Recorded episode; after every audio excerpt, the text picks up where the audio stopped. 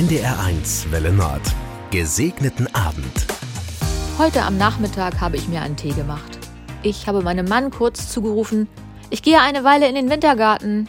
Dann habe ich hinter mir die Eingangstür geschlossen. Im Wintergarten ist es im Winter kalt. Unter 10 Grad haben wir dort im Moment, denn wir heizen nur so viel, dass die Pflanzen nicht erfrieren. Wir selbst machen es uns jetzt meist dort gemütlich, wo es kuschelig warm ist. Am Kachelofen ist es am schönsten. Wer mich nicht kennt, der mag es ungewöhnlich finden, dass ich absichtlich in die Kälte gehe. Meinem Mann aber war klar, jetzt ist Miezekatzenzeit. In den wärmeren Monaten bin ich oft im Wintergarten. Meine beiden Katzen genießen es dann, auf meinem Schoß zu liegen und sich kraulen zu lassen. Nun, im Winter, bin ich meist in einem der Zimmer verschwunden, zu denen sie keinen Zutritt haben. Darum nehme ich mir auch jetzt gerne einmal die Zeit, um mit ihnen ein bisschen zusammen zu sein und sie zu knuddeln. Eigentlich müsste ich noch Wäsche waschen. Und meine Einkäufe sind auch noch nicht weggeräumt. Aber nachher ist es dunkel und noch kälter. Wie ich mit meiner Zeit umgehe, kann ich ja ganz frei entscheiden.